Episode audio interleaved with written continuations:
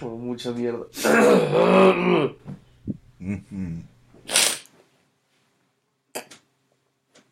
Los sonidos que hace su cuerpo son tan variados. Sí, yo puedo hacer muchos sonidos con mi jeta. Es impresionante.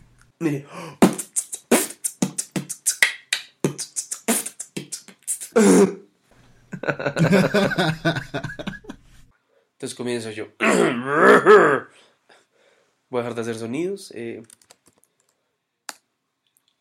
Pero tienen que aceptar que soy bueno haciendo sonidos. De la misma forma que alguien puede ser bueno cayéndose al piso. Creo que uno puede ser bueno cayéndose al piso, como ya se ha caído tantas veces que ya sabe cómo Sí, aterrizar por eso. para que no. es una, es una habilidad que es posible, pero no, eso no la hace valiosa. Mm, difiero. Por supuesto que usted difiere. Usted es el que es bueno cayéndose al piso. no, haciendo sonidos, weón. Por eso, el Concentrado. Eh... Esto está muy incómodo, es peor que los primeros capítulos, weón. Pero si es la vida. Regresiones hasta que se vuelve al útero. Eso, eso del útero es bien interesante. ¿Qué? ¿De volver al útero? Sí. ¿A qué se refiere con eso? Pues no, eso no es una idea mía, pero está esta idea de que toda nuestra persecución de sentido en la vida, incluso de, incluso de encontrar amor, parte de ese primer momento traumático, como el primer, del primer momento verdaderamente violento que experimentamos. Sí, como la, la- la primera experiencia que nosotros tenemos de la violencia es el momento en que nacemos y literalmente somos expulsados del útero y expulsados al mundo. Y es una cosa súper fuerte y súper violenta. Entonces está toda esta idea de que nosotros pasamos la vida en una búsqueda perpetua de intimidad, que es análoga a intentar volver al, al útero, que es el- a ese espacio donde nos sentimos seguros. Y, sí, somos expulsados a un mundo indiferente y sin, y sin sentido, muy a lo Camus, pero tratamos de encontrarle sentido. No podemos y por eso nos sentimos profundamente solos. Bienvenidos a un nuevo episodio de Perros a Libertad. Bienvenidos a un nuevo episodio de cómo cortarte las venas. Por favor, es- estén pendientes de nuestro nuevo canal de YouTube. Solo vamos a tener dos videos. De pronto más si alguno falla. Hola y bienvenidos a un nuevo episodio de Perros a Libertad. Un podcast dedicado a compartir nuestras pequeñas obsesiones semanales. Somos Daniel y Mauricio y este episodio va a estar dedicado a... Cucho.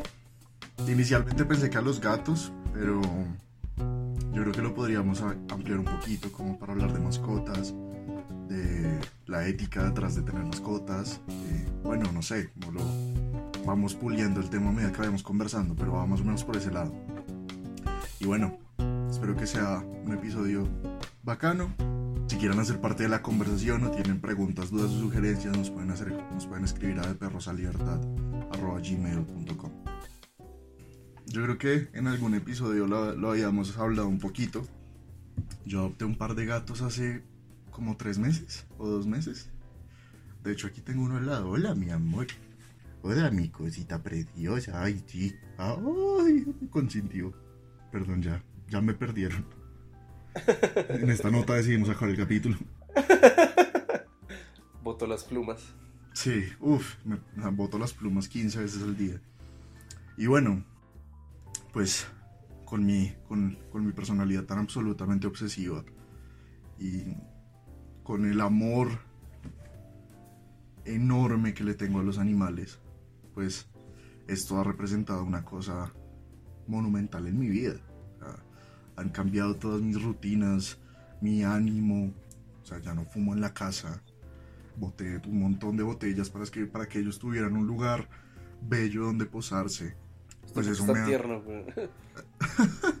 pues eso me ha traído, eso me ha traído un montón de reflexiones sobre, sobre la idea de, de los animales como posesión, que es una vaina bien fuerte. Y, y bueno, un montón de discusiones morales y éticas sobre qué significa adueñarse de un animal, si lo deberíamos hacer o no. Entonces sí, eso me hizo, me hizo tener un montón de, de discusiones sobre esta idea de los animales como propiedad, que es una cosa bien densa en sí mismo. Como qué significa cuidar un animal, qué significa tener a un animal. Y, todo, y toda la cantidad de asteriscos y de consideraciones morales y éticas que eso tiene detrás. Eh, ¿Qué pasa si es un animal grande en un espacio pequeño? ¿Qué pasa ¿Qué pasa si es una especie exótica o una especie en peligro de extinción? ¿Qué pasa si es una especie... Sí, entonces, ¿qué, qué pasa si, es una, si no es una especie nativa? ¿Deberíamos restringir la propiedad de animales no nativos? Y bueno, pues eh, no, no, no pretendo que hablemos de todo esto, pero es, es como todas las, todas las consideraciones que han rondado en mi cabeza alrededor de la belleza y el impacto que, esta, que estas dos criaturas han traído a mi vida.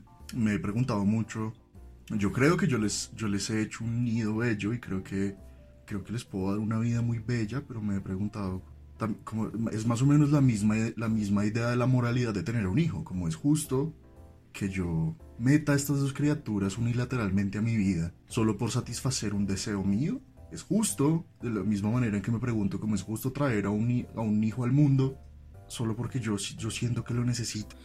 Pero pues digamos que con sus animales usted los adoptó, es decir, ellos ya estaban en este mundo. Sí. La otra opción era dejarlos vivir en la calle. Sí. Entonces, sí, pues digamos que lo pienso más como en general. Como, o sea, porque el hecho no, es una cosa completamente inocua, ¿no? Que el hecho de que yo los tenga acá, de que hable de ellos, eh, de que me derrita por ellos y se los muestra a todo el mundo. Eh, eso tal vez inspira... ¿Está, hablando de sus hijos o de sus mascotas? Eso tal vez inspira a otra persona a adoptar un gato, ¿no? Y de pronto esta persona no lo adopta, sino que lo compra. Y de pronto esta persona no lo castra. Y bueno, eso también es redenso, castrar a un animal. O sea, es que, eh, es que nosotros, nosotros saltamos un montón Castrar lo que sea. O sea, nosotros, como la, nosotros en esta sociedad normalizamos y, y, nos pasamos por encima un montón de acciones que son tan locas, weón tomar leche es una de las locuras más gonorreas que yo he visto en mi vida. O sea, usted, se está, Mire, no empiece con sus veganadas. O sea, es que piénselo, weón. Usted se está tomando un químico, un químico que está diseñado para convertir un, un, un borreguito de, de, de, 20 kilos en una vaca de 600 kilos. Eso es una locura. Y usted se lo toma como, ay, sí, con cerealito. No, o sea. Qué rico. O sea, vale, que sea rico, no, lo que quiero decir es que lo que quiero decir es que es un montón de cosas que nosotros normalizamos, pero que para mí es tan difícil, como yo las pienso, es como, güey, puta, qué mundo tan loco. O sea, idea de castrar a un animal, como le entiendo la lógica detrás de eso y entiendo el valor eh, social y animalista, y aún así me parece una vaina muy densa. Pues pero bueno, ya es, esa, es toda la introducción de toda mi locura, pero creo que podríamos empezar por algo más suave. Eh, y esa decisión se la dejo a usted. Eh, yo también tengo un perrito. tengo dos perritos. Tiene dos, sí. Sí. De hecho, tengo cuatro perritos. ¿Cuatro? ¿Cómo Loki, Balú, Oscar y Oso. Ah. Mis perritos. no, mentira. Mis dos perros. Balú y Loki. Balú es un San Bernardo. Loki es un criollito hermoso. Balú, Balú es un caballo peludo. Balú es bastante grande y bastante tonto, pero lo amamos. Como un hijo grande y tonto. pero sí, o sea, yo, yo la verdad sí siento que esa analogía que hizo como sobre un hijo y un animal y pues una mascota es totalmente válida. Solo con la forma en la que actuamos los, los dueños de animales, actúan los padres de nuevos hijos. Como mírenlo, está re lindo, miren lo que hizo, miren cómo duerme, lo vestí, miren lo que aprendió a hacer. No, y no solo, y no no solo eso, sino que, o sea, no solo la idea de mostrarlo y, y sí, pues, putearlo más o menos. Prostituirlo visualmente. Sino que, o sea, yo creo que como mi, mi, situación, pues porque son adoptados, quizá no sea tan comparable. Pero, pero yo lo que le decía es eso, como de pronto, de pronto mi, mi actividad no es tan inocua porque puede inspirar a alguien a tener otro gato. Y esa persona de pronto lo compra. Y en el momento que usted compra un gato está aportando, una, está aportando apoyando una industria eh, en donde sí es, me parece, absolutamente comparable. Eh, y lo que, digamos que lo que me molesta de, de, esa, de esa idea de tener hijos y de, y, apoyar el acto de traer un gato al mundo es que es una cosa que a mí me parece absolutamente violenta y egoísta. A pesar de que usted pueda tener las mejores intenciones y usted pueda, cree que le puede dar un hijo el mejor, eh, todo el amor del mundo, pues su hijo no pidió nacer y usted nunca tiene, usted no está seguro de que ese hijo no va a pasar la vida entera sufriendo. No puede saberlo. Usted no puede saber si le va a hacer daño a ese hijo o no. Y lo mismo con un animal, como, o sea, quizá, quizá un animal sienta menos las minucias del comportamiento humano, Pero es un animal que tampoco pidió nacer y no pidió nacer en estas circunstancias. Quizá, quizá un perro o un gato sería mucho más feliz si estuviera en un, bosque. Quizá todo este, todo este amor que nosotros sentimos es simplemente una transmisión del cautiverio de las, de las actitudes naturales, pero somos nosotros quienes nos engañamos y lo confundimos con este amor absoluto, cuando en realidad es una forma de síndrome de Estocolmo. Pues más que síndrome de Estocolmo es que simplemente nosotros les estamos dando lo que ellos quieren, que es comida, que es protección, que es de pronto un poco de amor. Sí, hoy estoy teniendo un día muy cínico. Quizá mañana, Sí, quizá sí. mañana diga como, ay, sí, los animales sí quieren estar con nosotros. Sobre todo, yo, o sea, por ejemplo, la, la domesticación del gato fue un proceso muy... No he escuchado muy bien historias de cómo se empezaron a domesticar los lobos. Imagino que fue algo muy similar. Pero la domesticación de los, de los gatos fue un proceso absolutamente natural. Nos empezaron a acercar, las, las razas de gatos pequeñas se empezaron a acercar a las fincas, eh, pues a los cultivos, a pasar el invierno o a tener sus camadas y descubrí porque descubrían un rincón solitario, calentito y cubierto de la lluvia. Y, y los humanos descubrieron un montón de ventajas de tener un gato cerca, que se comían a las ratas, a las plagas. Eh, y bueno, y pues además son re lindos. Y me hacen reír. Entonces sí, siento que es un proceso natural, pero definitiva, definitivamente lo que nosotros compartimos con los gatos y con los perros y con, las, con los pájaros, hoy en día de natural tiene muy poco. Entonces da, da lugar a todas estas discusiones morales. Igual ya, o sea, como ya no podemos desdomesticarlos, ¿se me explico? Pero podemos dejar de criarlos, de- podemos, podemos erradicarlos. No, no, no, no queriendo decir matarlos a todos, sino, sino pues dejar de... Podemos acabar Sí. con esa plaga y fue putas. O sea, por ejemplo, por ejemplo a mí hay, hay razas de perros que me parecen tan profundamente tristes, weón. Esta, esta cantidad de perros que tienen problemas Mire, mire. respiratorios, de piel. Usted se va a empezar a meter con los perros y ahí ese es mi territorio. Pero usted, no me puede decir que no está de acuerdo conmigo. O sea, hay, hay, hay, hay casos, hay razas de perros donde la modificación genética se ha llevado a un extremo que es tétrico. Ejemplo. Pues un, un ejemplo puede ser como los bulldogs ingleses, estos que tienen un montón de piel, la cara súper hundida, que se mueren por problemas respiratorios, por obesidad, que son, que son a mí me parecen muy lindos, pero, pero tienen un montón de problemas de salud considerables. Los pastores alemanes, por ejemplo, es una cosa que yo diría como ese perro medio se parece a un lobo.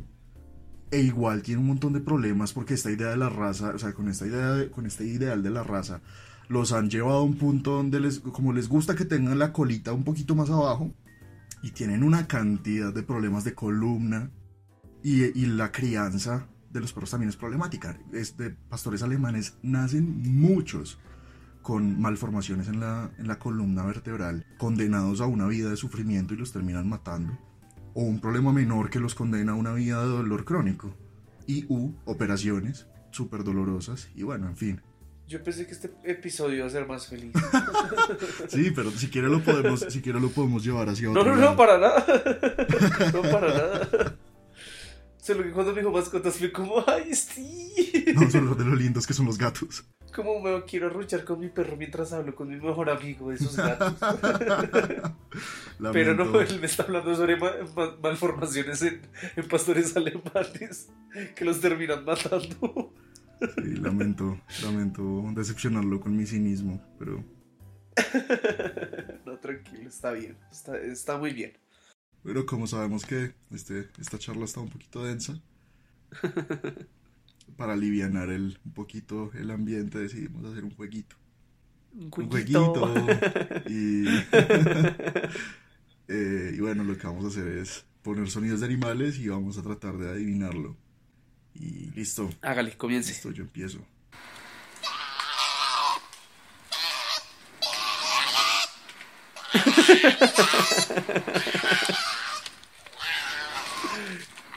¿Eso, eso es, eso es un koala? Son koalas peleando. Es el sonido más maravilloso. Lo supe porque usted me lo mostró alguna vez, güey. Eh, va.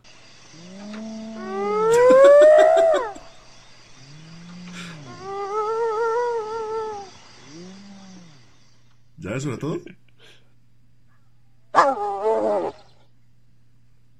¿Qué es? ¿Eso es como una hiena? Sí, ¿cómo supo? ¿Qué putas? Mm, las he escuchado mucho. ¿En serio? ¿Por qué? Historia larga.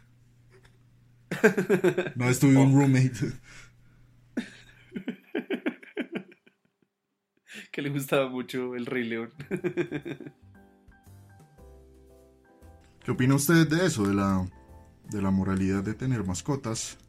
Eh, por ahora limitándonos a los animales ya domesticados, hablemos de perros y gatos.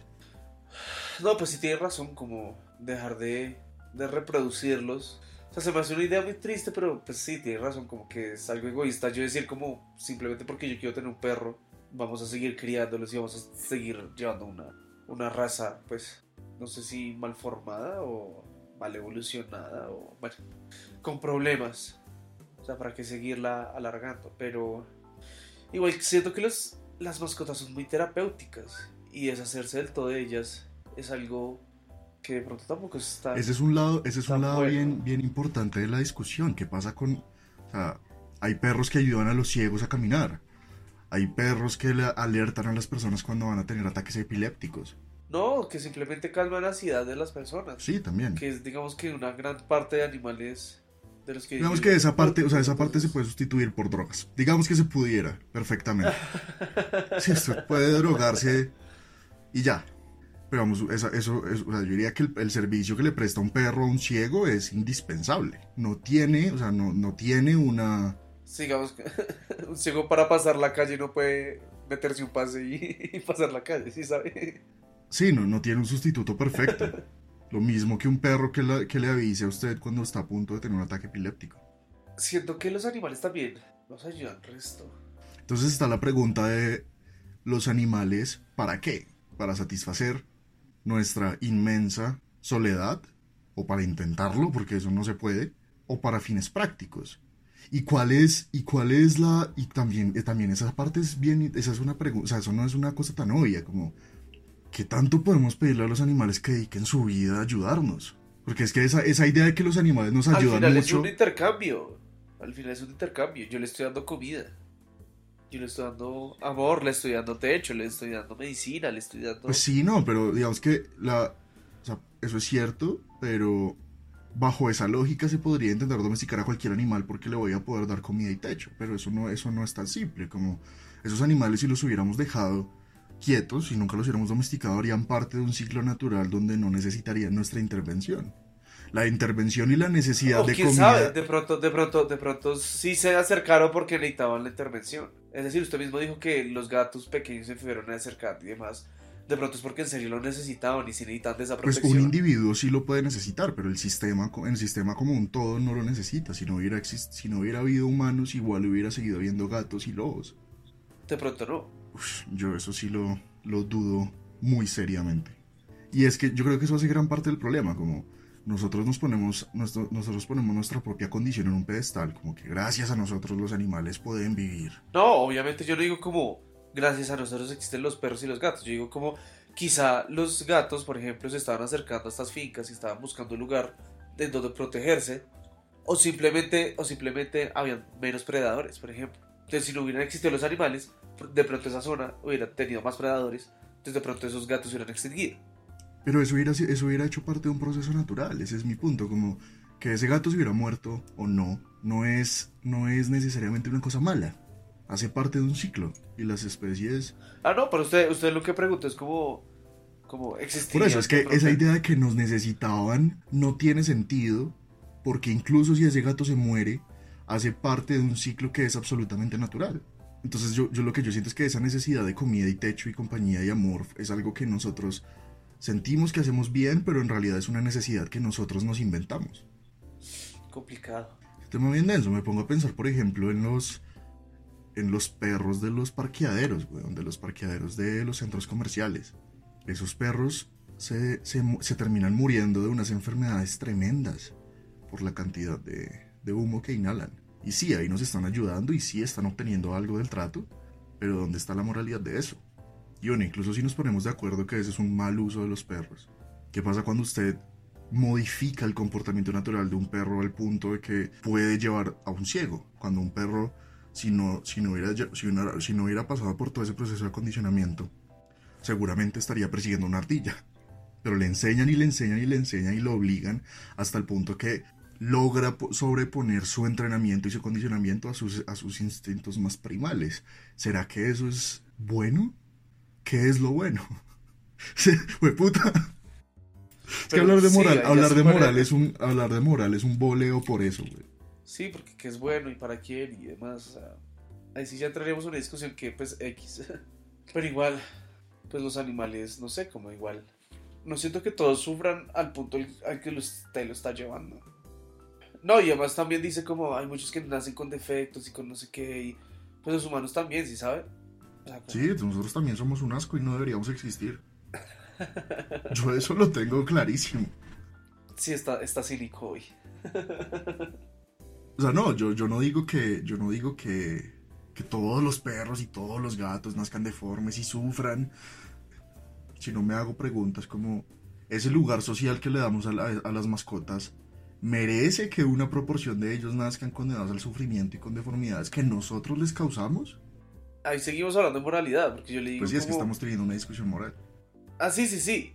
Pero pues pensé que habíamos concluido que si nos vamos a poner a hablar de moralidad. O sea, no, no, o sea, hablar, hablar de moralidad es denso si nos ponemos a definir de moralidad, pero no creo, no creo que, o sea, no, no está mal que tengamos una, una discusión sobre si creemos que algo es bueno o no. Asumimos nuestro sentido de la moralidad como un dado y ya. Pues no sé, o sea, como depende de qué tan, qué tan buenos, o sea, qué tan, qué utilidad le estamos dando a esos animales. O sea, si digamos que suponemos que todos estos animales, todos estos perros, todos estos gatos están sirviendo un propósito para nosotros como y los estamos cuidando como debería ser y demás, pues que salgan que nazcan algunos con problemas, pues digamos que se podría decir que es algo entre comillas, pues ya natural.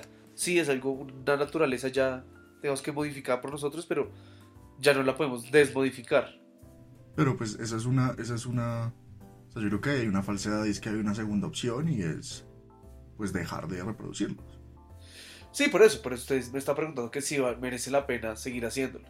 Y yo le estoy diciendo, como, pues, si, si se está cuidando de ellos de la mejor forma y eso está representando como una ganancia, pues una, un intercambio de, por ejemplo, servicios, como ayudan a los ciegos, eh, a los epilépticos, a lo que sea, pues me parece que, que sí, sí, sí se podría decir que mantener reproduciéndolos puede ser como, entre comillas, bueno de pronto sí se busca una forma de que no salgan tantos así. De pronto dejando, genética de pronto o omitiendo a las razas más problemáticas o algo así, dejando de reproducir algo así. bulldogs ingleses. Algo así, algo así. vale. Y dado que la, que la gran mayoría de los animales que nacen están destinados a, pues a, lo, doméstico, a ser parte de un núcleo, a, a ser parte de un hogar, como en la figura de mascota, eh, ¿eso le modifica su lógica en algún sentido? Ah ahí sigue valiendo la pena, teniendo en cuenta que la pena es absolutamente de ellos y no nuestra. Siento que estoy quedando como un súper animalista, súper activista y toda la vuelta, pero realmente no es, no es mi intención. Como estas son preguntas que yo me postulo y a las que todavía yo mismo no he llegado a una conclusión. Mis, mis preguntas van. Ay, ¿quién fue ese hermoso? ¿Se alcanzan a escuchar los, los maullidos? Pues yo lo escuché. sí, eh, lo que iba a decir es que mis preguntas van van a que hagamos un silogismo de, esta, de este tema juntos. Pues, parce, yo lo que le puedo decir es como, hablando ya de mascotas, yo no puedo decir que hay algo tan constante en mi vida que me traiga tranquilidad como mis perros. Mm. Eh, cuando me arrullo con ellos, cuando los acaricio, cuando simplemente estoy con ellos, puedo entrar en un trance bastante tranquilizador. O sea, en serio, me siento un poco mejor eh, entonces, si usted me está diciendo cómo vale la pena, la pena de ellos, para hacerme sentir mejor, pues yo a mis perros los he cuidado y no han sufrido, entonces yo diría que sí, pero sé que no es el caso de todos. Y, y esa es la vaina, como usted, usted tiene un San Bernardo. Para que, ese, para que ese San Bernardo llegara a existir, los perros pasaron por muchos, muchos años de ingeniería, de ensayo y error, de crianza, a la brava. Y ahí detrás de esa, detrás de ese resultado bonito y peludo y caballeroso, hay un gran, un gran sufrimiento. Pero yo lo siento, yo lo siento que todas las razas hayan surgido como usted dice que haya sido como ensayo y error, o sea, simplemente son perros o lobos que fueron criados en diferentes partes y en diferentes, bajo diferentes contextos que simplemente los hicieron. No, no se confunda, no se confunda para pensar que esto es accidental, ni natural, ni contextual. Esto es una cosa muy a propósito. Se, se favorecen los rasgos, y los rasgos que son deseables y se cría de acuerdo a ellos. La cría es muy consciente y muy... Sí, pero no es un ensayo y error. Pero claro que es un ensayo y error, porque si usted mezcla, mezcla dos especies que no, que no mezclan bien, nacen un montón de hijos con, con 15 ojos. Es una exageración, por supuesto, pero... Sí, pero eso no es, eso es, no sé, esa, así, así no, así no sucede la crianza. Sí, yo O lo sé, yo lo sé. Usted, se lo sí, por eso, es que usted se lo está imaginando lo está pintando más bien, es como una experimentación genética absurda. Sí, realmente es un proceso mucho más lento y mucho más pausado, pero, y mucho más pero yo que, o sea, yo- yo, calmado, que digamos. conozco- Es decir, como yo veo que este perro tiene más pelo que este, y pues me gusta el pelo, y de pronto le Sí, sirve, pues pues voy a reproducir a los dos que tienen más pelo. pero en ese proceso salen cosas como los bulldogs ingleses. En- de una generación para otra, seguramente no nació ningún bulldog inglés particularmente deforme, pero con- después, de, después de mil generaciones tenemos lo que tenemos hoy, que son unos animales que si caminan tres pasos se tienen que sentar a descansar tres horas. Y eso es difícil de digerir. Y sí, pues hay, hay ejemplos más dramáticos que... Hay ejemplos más dramáticos que un San Bernardo, pero pues creo que la, objeción se puede mantener, tal vez. Quizá, quizá ese San Bernardo, quizá no, seguramente ese San Bernardo está peor equipado para lidiar con la vida que un lobo. No es casualidad que los perros callejeros tienen estados de salud, a pesar de que en la calle tienen menos problemas de salud que los perros de los perros criados, porque siguen teniendo algo medianamente parecido a un proceso de selección natural y de mezcla y de mezcla de no sé cuál es la palabra, no sé, no sé si la palabra si es razas, pero digamos como de mezcla de genes más amplia y bueno, en fin. Lo que es criollito, marica, y ese man es un De ahí lleva aquí, o sea, el man empezó la vida sufriendo y ahí lleva 15 años y ahí sigue peleando. Sordo y ciego. Ay, mi perro, weón. Ay, mi perro hermoso. Está todo sordo. Ahí está viejísimo, pero pues ha vivido una, una muy buena vida con muy buena salud y, y sí, yo sí creo que es en parte porque es un perro criollo. Voy yo.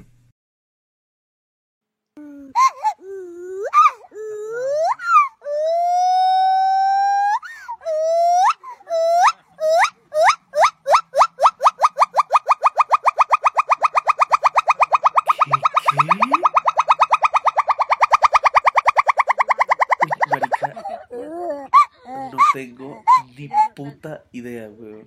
Uy, al comienzo pensé que era usted molestando.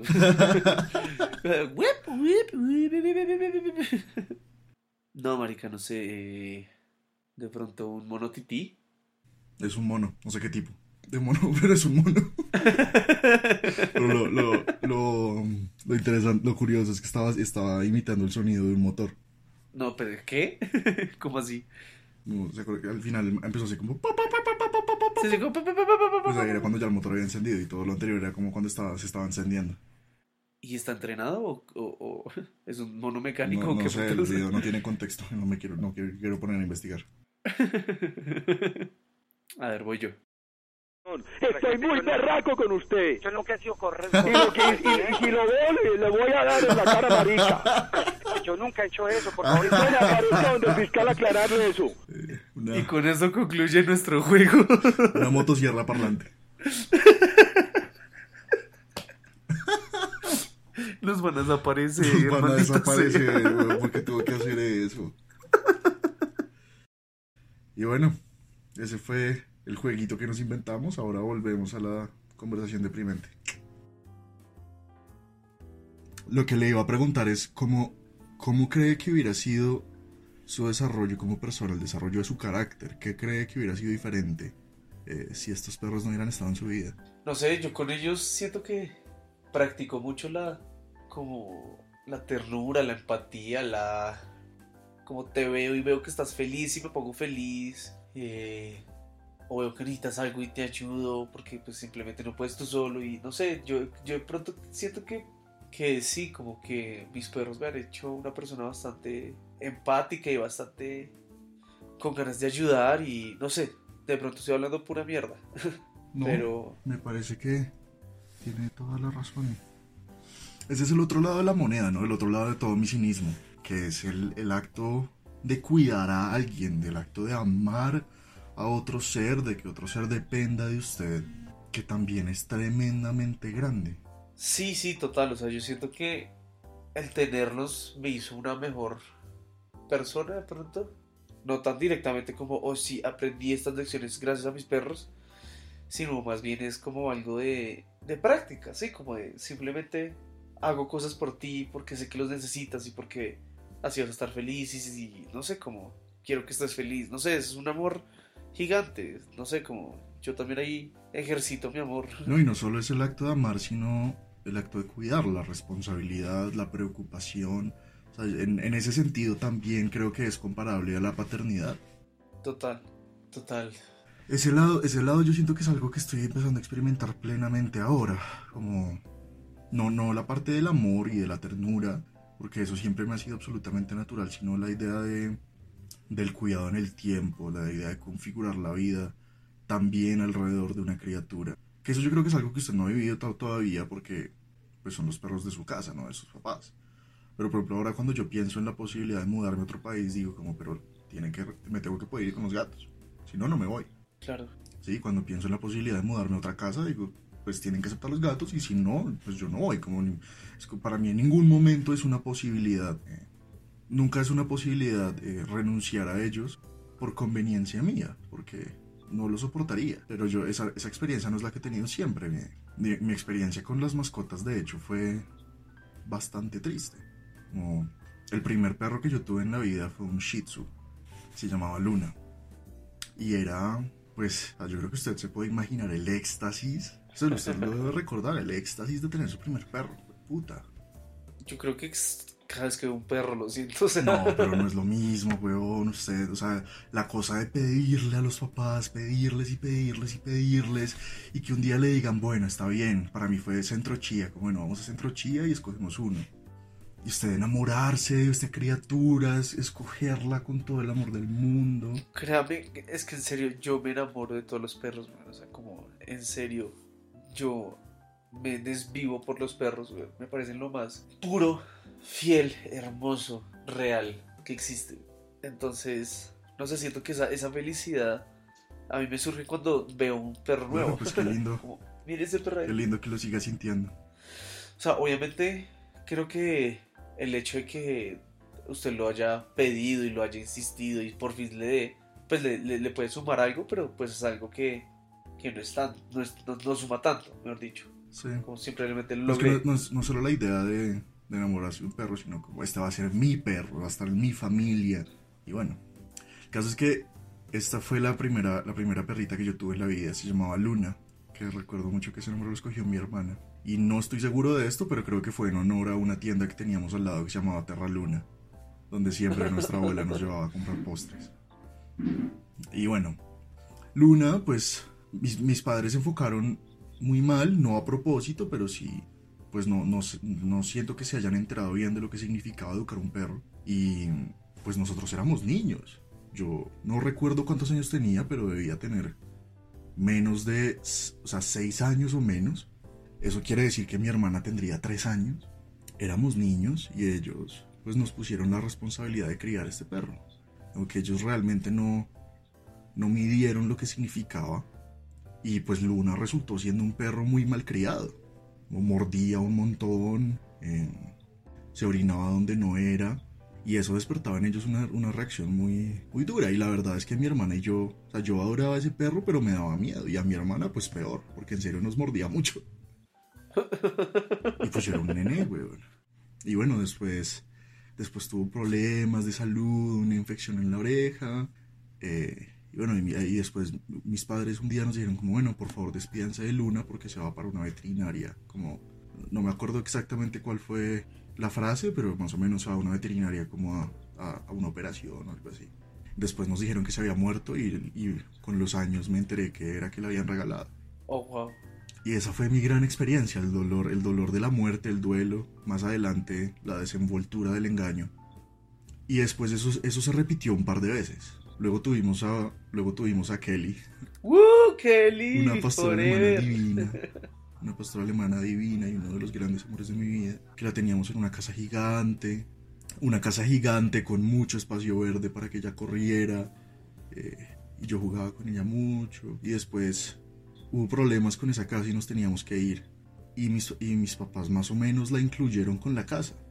Y en ese momento su, su raciocinio, o por lo menos lo que, nos, lo que nos contaron a nosotros, fue pues que esa era la casa de ella, que ella iba a estar muy bien, que nosotros nos íbamos a mudar a un apartamento.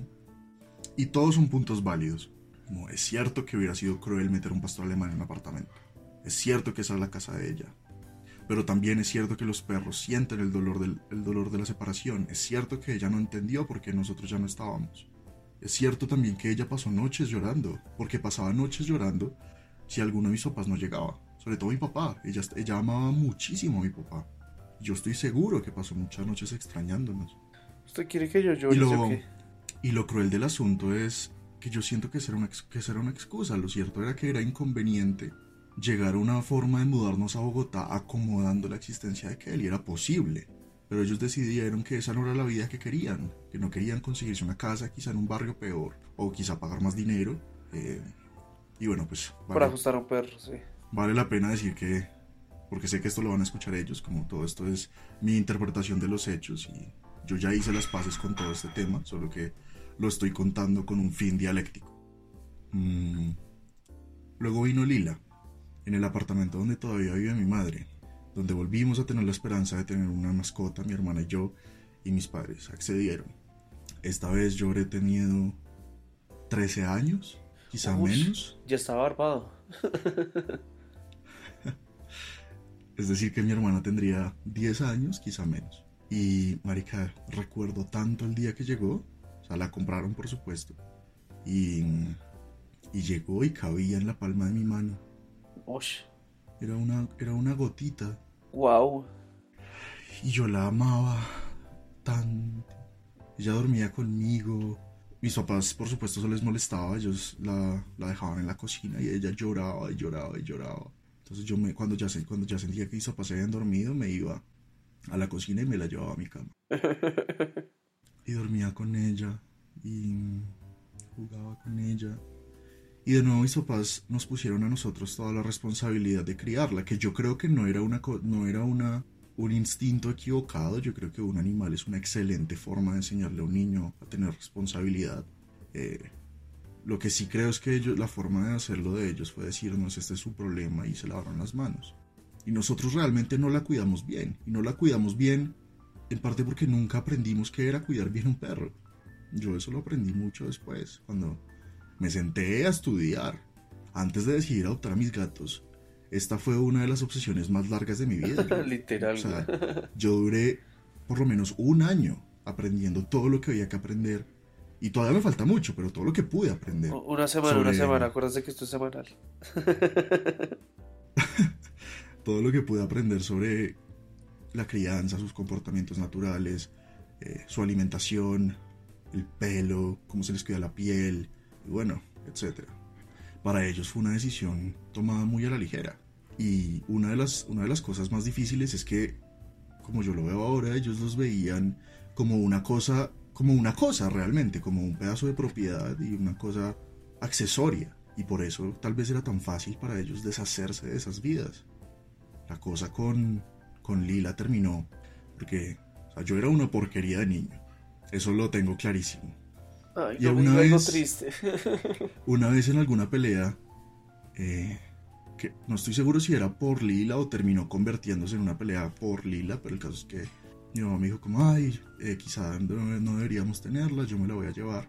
Y yo no le creí, pero estaba muy bravo y me encerré en el cuarto. Y cuando salí, Lila ya no estaba. Ah, Em, se la, y en ese momento se la llevaron a mi abuela.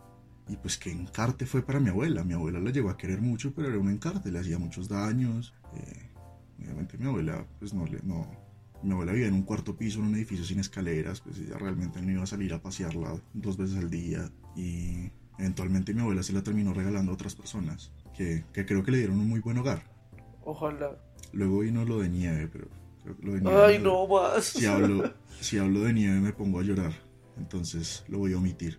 Pero entonces sí, como lo que todo este, toda esta sobreexplicación de mi vida iba a que mi, mi relación con la idea de, de la- de las mascotas ha sido muy diferente a, a la suya. Para mí ha sido siempre una lucha, un, un- un- un continuo trauma, un acto de enamorarme y experimentar el duelo y de ver cómo estas personas lo consideraban realmente como un mueble. No, total. Entonces lo que, lo que iba a decir con todo esto es que quizá, quizá eso haga parte de mi cinismo cuando pienso en las mascotas. Como he visto, o sea, y mi padre era un poco violento con los animales, pero en medio de todo les los llevaban al veterinario, les compraban la comida, juguetes, ropa, etc. Pero yo sí creo que fue una experiencia bien cruel. Y porque por este mismo acto de enterarme, pues he visto también los extremos a los que llega la crueldad para con los animales. Y, y eso también me hace pensar como, "Jue puta, nosotros no- no- los millennials lo dicen muy a menudo en forma de chiste, como, "Uy, como no merecemos a los perros, pero yo de verdad, yo de verdad creo que no merecemos a los perros. Los perros son muy lindos, weón. Los perros son demasiado. Ahorita que estaba hablando me puse a pensar, pues no cambiando de tema, pero sí como usted dijo como que nosotros modificamos a los perros y que no sé qué vainas. Y digamos que eso no hubiera pasado, digamos que los perros siguen siendo lobos y los gatos siguen siendo felinos más grandes, etcétera. Usted tendría mascotas, digamos, si llega un lobo a su casa, estaría bien adoptar ese lobo sin, sin hacerle cambio de nada, sino simplemente que duerma ahí en su cuarto. Esa es una, esa es una gran pregunta. Yo creo que yo procuraría tener una relación con ese animal. Yo en ningún momento, en un contexto así, lo consideraría como mi mascota ni mi propiedad. Es algo que le pasa a mucha gente. Por ejemplo, la, la se- la semana, eso fue si la semana pasada antepasada, leí una historia muy divertida de dos mujeres en, creo que era en Inglaterra, que se consideraban dueñas del mismo gato y no sabían. O sea, que el gato se la pasa, pues era un gato eh, libre, como en el sentido del tránsito, y que a veces pasaba un día donde una, a veces pasaba un día donde otra, las noches también las iba rotando, y pues, la, y pues la- las dos solo, solo decían como, ah, pues es un gato, estará parchando por ahí, y lo que resultó era, lo que resultó era que tenía dos hogares. Un gato tremendamente sabio, pero lo que pensé fue eso, como, yo creo que esa para mí es una relación ideal. La razón por la que yo no dejo a mis gatos solo, solo salir a la calle es porque realmente me preocupa su capacidad de sobrevivir. Sí, sí, sí. Sí, por eso digo como en, en- en el caso de que si no estuvieran domesticados, porque ya, Pero es una caso- batalla perdida. En el caso que no estuvieran domesticados, yo tendría, o sea, yo estaría profundamente feliz de tener una relación con ese animal y le tendría un lugar para que duerma en mi casa si así lo decide, pero en ningún momento lo restringiría ni lo, ni lo consideraría mi propiedad. Estás muy hippie, weón. Hoy demostró su lado vegano, animalista, hippie, weón. Sí, qué horror. ¿Por qué horror? No sé, yo, yo sería mucho más feliz si no pensara en estas cosas. A mí esta vuelta no me gusta, yo la paso muy mal. Una estrella mal servicio. Sí, sí, Sí. o sea, sería chimba que, que los animales pudieran ir y venir como se les diera la gana. sin No, y sabe problema. que eso pasa, o sea, y con lo- incluso con los gatos que, pues, que han sido domesticados, eso no es, no es poco común que haya gatos que pueden transitar libremente. De hecho, el gato de mi vecino, eh, los dos gatos de mi vecino, transitan libremente el mundo y se van a pasear por los tejados, que es una cosa que me parece tan profundamente romántica. Y van, interactúan con otros gatos, juegan y vuelven a comer y a dormir y vuelven cuando quieren amor y vienen y me saludan a mí. Y bueno, en fin, y es una cosa, es una relación con los animales que me parece a mí bellísima, que es como, o sea, hay- yo creo que ahí uno podría tener plena conciencia de que esto es una relación mutuamente beneficiosa. Como este animal, bueno, con un asterisco, y es como, es lo único que conoce y bueno, pero digamos que en el, en la- en el ejemplo que usted ponía, como que un lobo llegó a mi casa y se dejó consentir, usted, usted puede tener plena conciencia de que este lobo está aquí porque quiere y porque está sacando algo, no es porque se acostumbró y no es porque... eh, sí, es no, lo no. que sí, lo que ha aprendido, lo que ya su instinto lo lleva a. Sí, sino porque aquí descubrió un rincón en el mundo donde se siente mejor y se siente más seguro y le gusta. Eso para mí es la relación ideal con los animales. Y sí, es súper hippie. Pero es, es una idea que me, que me, pare- que me, que me, es- me resulta insoportablemente bella. Sí, sí, qué lindo, qué lindo. Y sería chiva poder tener cualquier animal.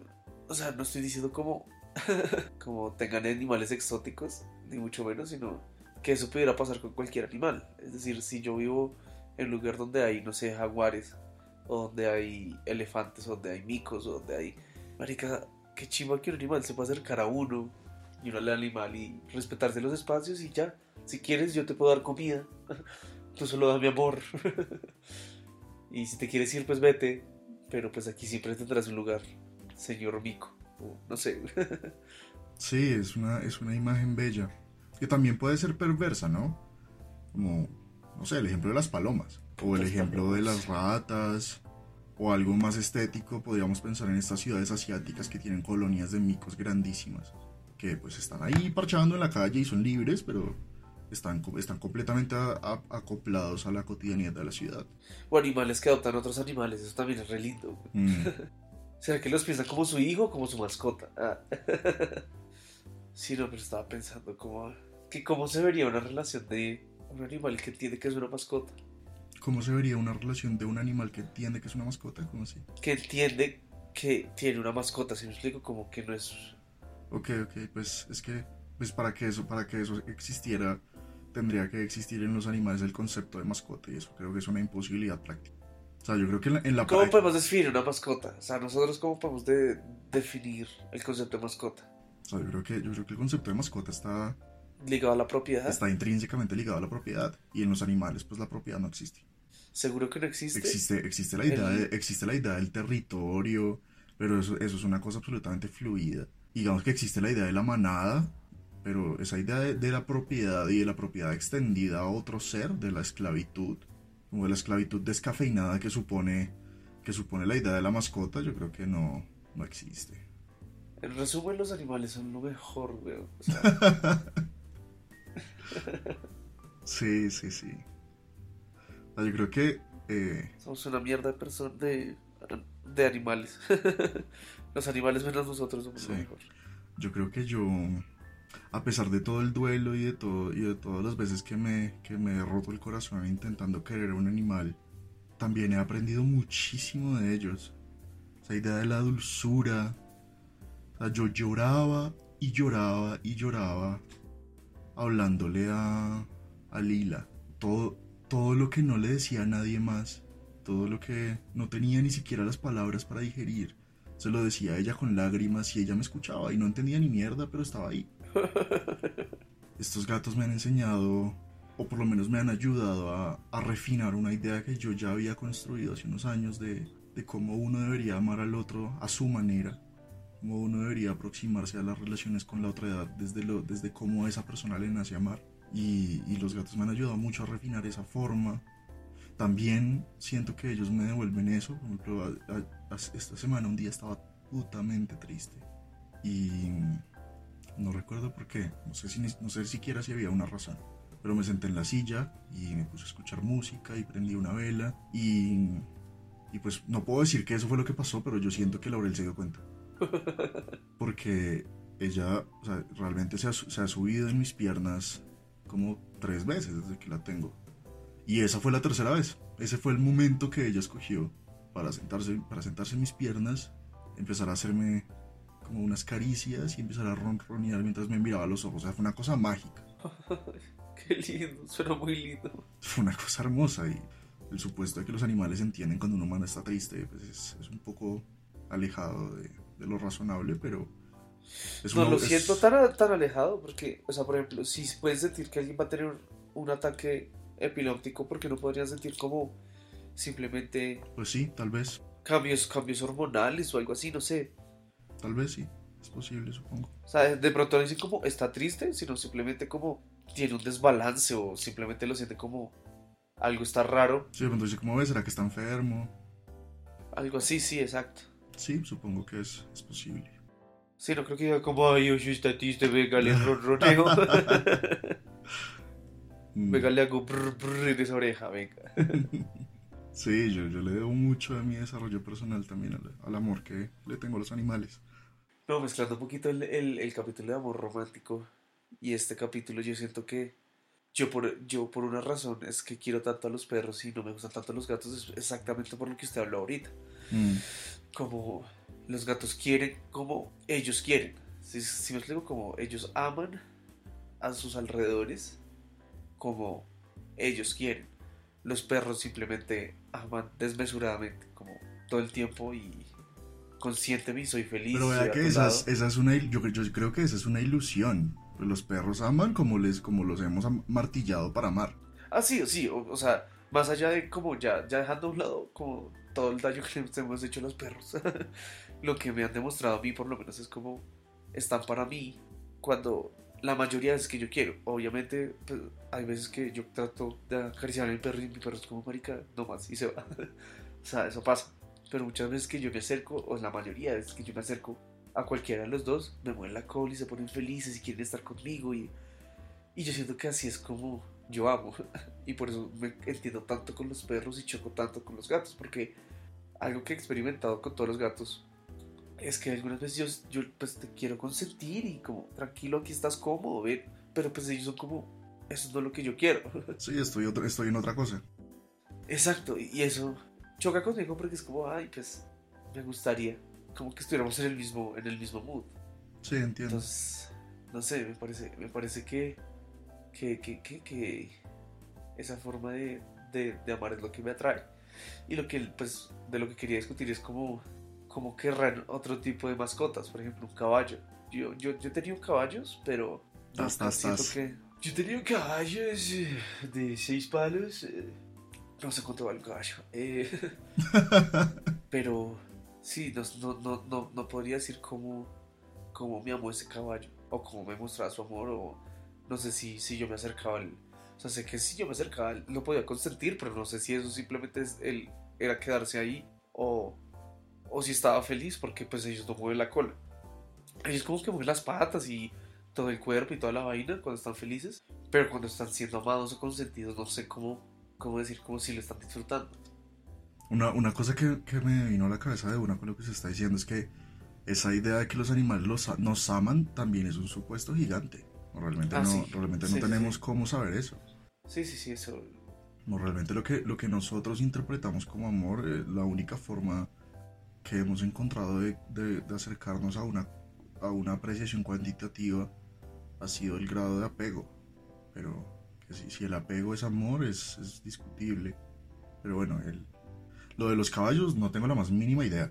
La única, Ah, la no, única No pensé, aproximación... no pensé como que, que tú tuvieras la respuesta. Sí, yo sé, yo como- sé. Lo que le iba a decir es que mi única aproximación medio cercana a esa pregunta que usted se hace ha sido con las vacas. Mi abuelo em, tenía una finca, una finca pequeña en Santander y, y mantenía vacas cuando yo era chiquito.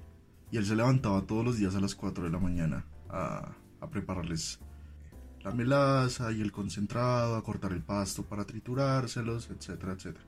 Y se iba al potrero a darles de comer. Y pues las vacas lo veían y venían súper felices. Y, y una cosa que yo vi un par de veces, que me pareció muy curiosa siempre, era que él les servía la comida y les servía la sal y todo este cuento. Y muchas, antes de empezar a comer, lo saludaban a él. O sea, como que se le acercaban y él, y él les conversaba y les decía como, ¿cómo durmieron mis amores? ¿Cómo están? Qué lindo.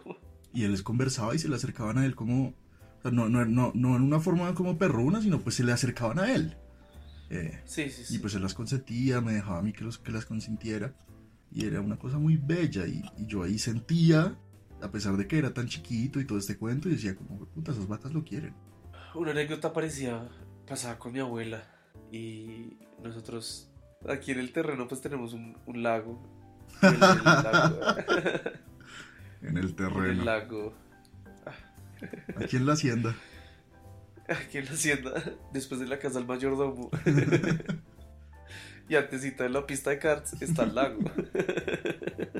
Eh, y pues ahí antes manteníamos gansos. y mi abuela, marica, mi abuela era re linda porque también hacía algo parecido, como cuando les iba a dar comida. Ella caminaba hasta allá y los gansos, no, no siento que fueran tan, amorosos como las vacas. Pero sí como que le ponían atención. O sea, como yo, yo, yo por lo menos veía que cuando ellas, cuando ella les echaba la comida, no sé qué, ellos se ponían con él, pero si les decía algo, como que la miraban como, como, ok, está, está pasando algo. No sé si era como, simplemente les llamaba la atención o simplemente si la, le ponían atención como tal. Pero sí, mi abuela también, ¿cómo está? ¿Cómo va todo? Eh, no hagan eso, vengan para acá, echen para allá. no sé, era, era muy bonito. Mm. Era muy bonito. Los animales. Y hay unos que saben muy rico, marica. Ay, ríase. En esta nota decidimos acabar el episodio. Muchas gracias a todos los que nos escucharon. Somos Daniel y Mauricio y recuerden no tenerle miedo a las pequeñas obsesiones porque nos hacen menos ignorantes. Nos vemos el próximo domingo. Chao. Chao, chao.